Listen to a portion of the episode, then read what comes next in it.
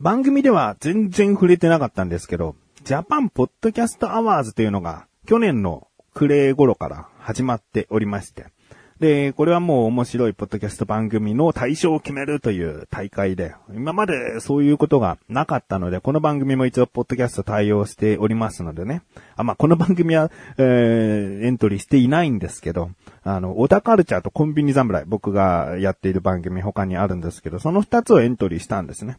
で、最近一次審査の結果が出まして、で、この一次審査は20作品選ばれるんですね。で、その20作品から有名人の方が審査して、えー、1位を決めるということで。まあ、この一次審査の時点で僕はもうダメでした。コンビニ侍もナカルちゃんもダメで、で、20作品に選ばれるまで最後の最後残ってた60作品はこちらですっていうのもあるんですね。だからもうちょっと頑張ればもしかしたら一時通過してたよっていう作品が60作品。それも見れるようになってて。それにも選ばれてなかったんですよね。うん。まあまあまあ。全部で821番組あった中での、えー、合計80番組が選ばれたような感じになるんですけど。まあそこに入れなかったかと。うん。でもまあ、そうだな。いくら毎週、こういろいろ更新作業してたとしても、僕の中できちんと向き合ってね、番組作りっていうのをできていないなっていうね。だから100%の自分が、こう、一次選考落ちましたってなったら、それは悔しいってなるのかもしれないけど、でもまあまあしょうがないっていう気持ちの方が、ちょっと強くてね。うん、全然その、まあ、適当にやっているという番組はないけれども、うん、でもまあまあ、もっともっとね、あの、向き合って力入れてやってる方々がいらっしゃるのでね、うん、まあまあ、しょうがないところですね。で、まあこういった刺激がね、とても僕の中で、あ、じゃあもうちょっと頑張るぞっていう気持ちにさせてくれましたので、えー、まあいつかね、こういうことで選ばれていけるようになれたらなぁと思っている自分がお送りします。菊池のなだらか向上心。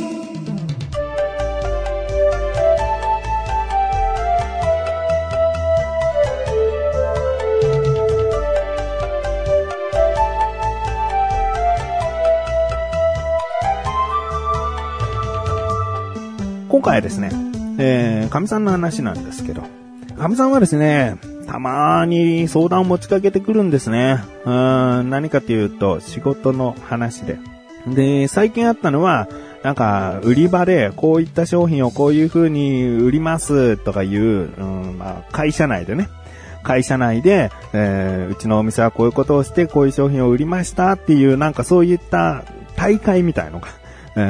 ー、うちうちで行われるらしくて、で、どういう風にしたらいいと思うって。まずその商品を選ぶとこからなんだよね。自分はどの商品を売るってことに決めようか。うん、これがいいか、あれがいいか。で、それを選んだ上でどういう風に売っていくか。えー、っていうのを、まあやるわけだけど、まあ、詳しくわからないし、詳しくは言えないけども、まあ売り上げとか利益の対決じゃなさそうなんだよね。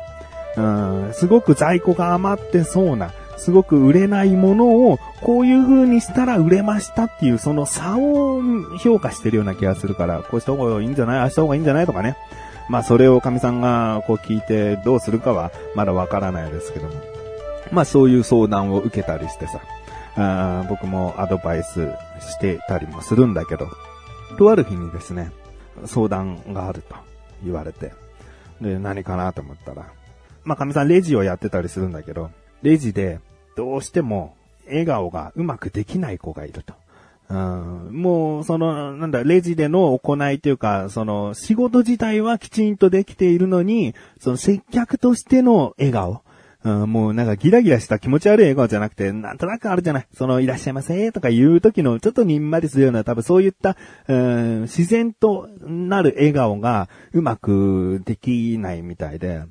で、ああ、なるほどなと思って、僕もアルバイトの経験があったり、アルバイトリーダーの経験があったりするから、その経験から こうした方がいいのかなとか頭の中で考えていくんだよね。神さんから相談されると。まあ、そうなんだ。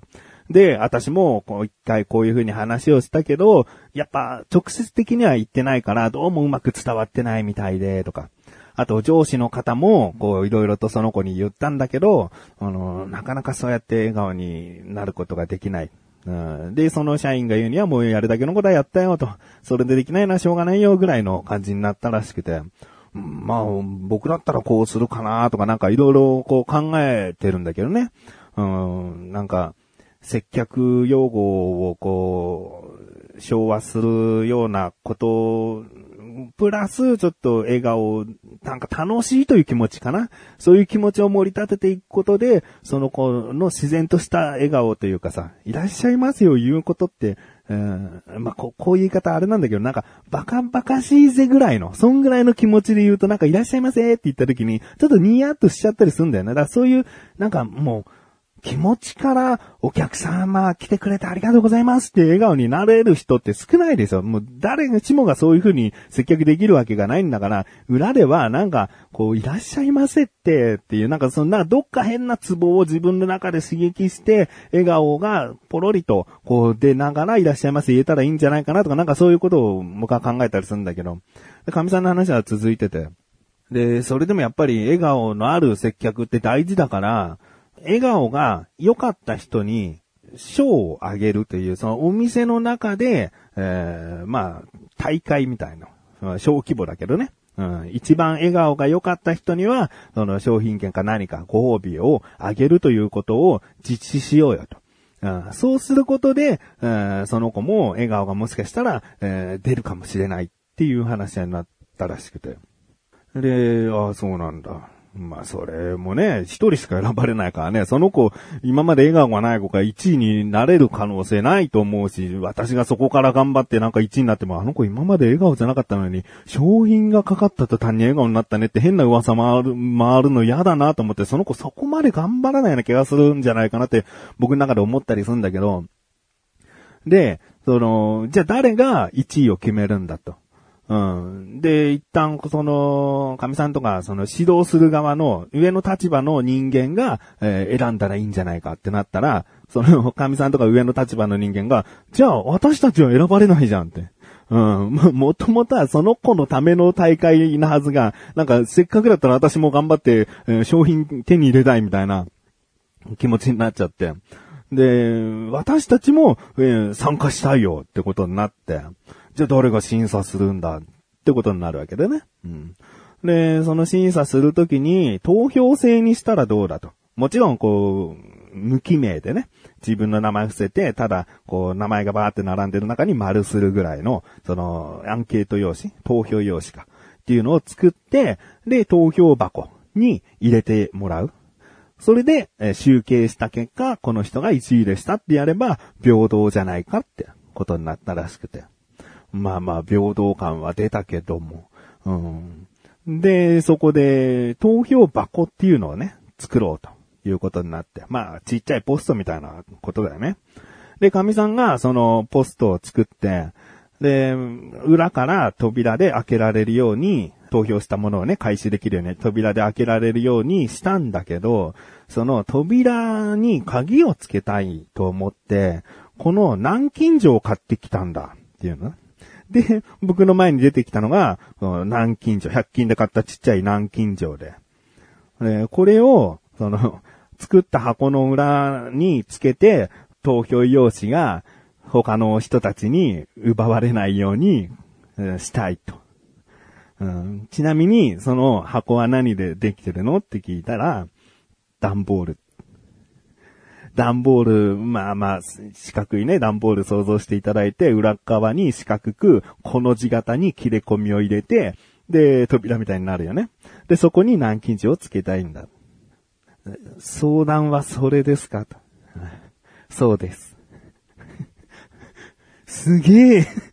すげえ、無駄な話してない？な、そ、なに笑顔のなんちゃら、笑顔ができないこの話、いる？うん、ちょっと仕事で箱を作って扉つけたいんだけど、そこに鍵をつけたいの、これなんだけど、これどうやってつけたらいいと思うんですまない？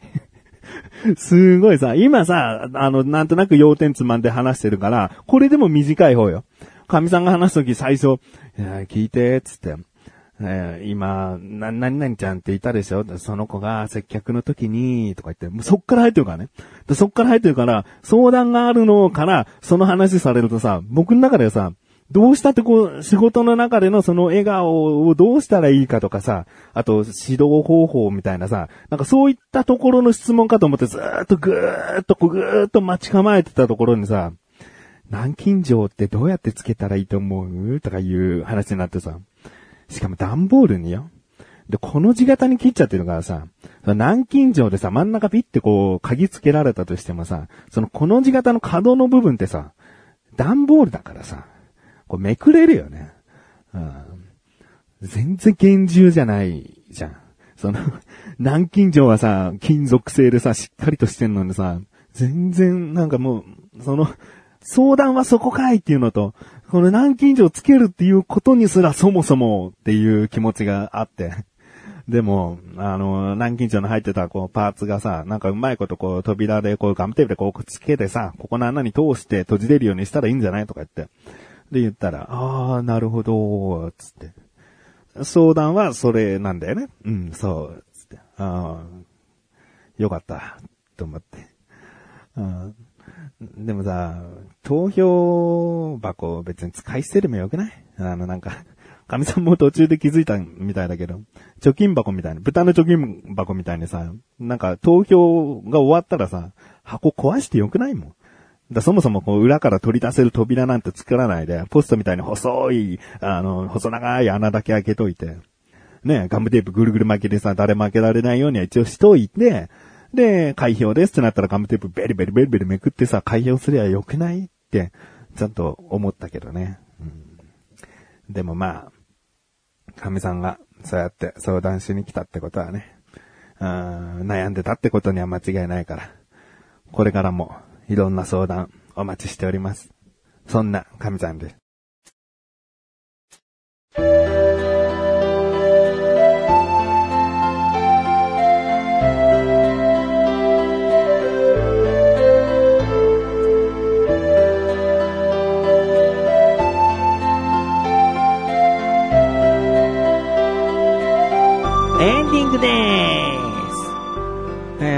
でジャパンポッドキャストアワーズについてちょっと触れたので、あのー、ここだけにちょっと僕の思いというか、僕の 嫌な、闇な気持ちの、負の気持ちのその感想をちょっとボソッと言っておきますけども、えー、ツイッターではね、まあ、あのー、本当に素晴らしかった、良かったみたいな感じなんだけど、その、別に悪口とかそういうことじゃないんだけどね。えー、その80番組選ばれてるような感じになってて、残りが、全821番組だから、あまあまあ残りがっていうか、えー、90%の番組が何にもこう、審査、えー、から落ちちゃったということになってんだよね。